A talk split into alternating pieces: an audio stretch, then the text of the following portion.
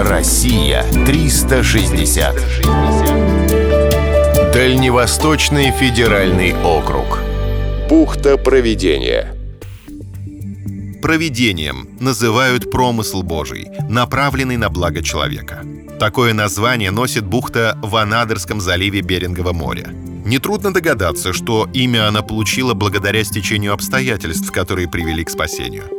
Так оно и было. В середине 19 века в бухте бросил якорь британский корабль «Пловер». Экипаж благополучно пережил зимовку, а бухта получила имя.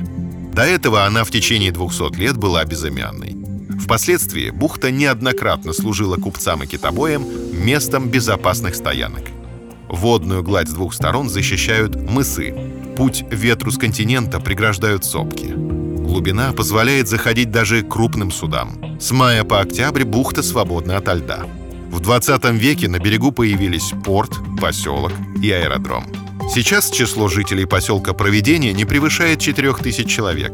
В 90 километрах от берега находится остров Святого Лаврентия, принадлежащий США. В ясную погоду можно разглядеть американский берег.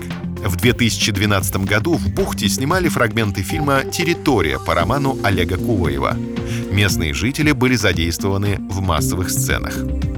Эти места — раздолье для любителей приключений. На берегу моря можно отыскать заброшенные базы морских охотников и кладбища китов. В районе сохранились стоянки древних эскимосов. Есть горячие подземные источники. В море можно увидеть тюленей. В тундре встречаются белые и бурые медведи. Водятся песцы, лисы и горностаи. Но главным достоянием является сама бухта. На восходе солнца от нее взгляд оторвать невозможно. Россия 360.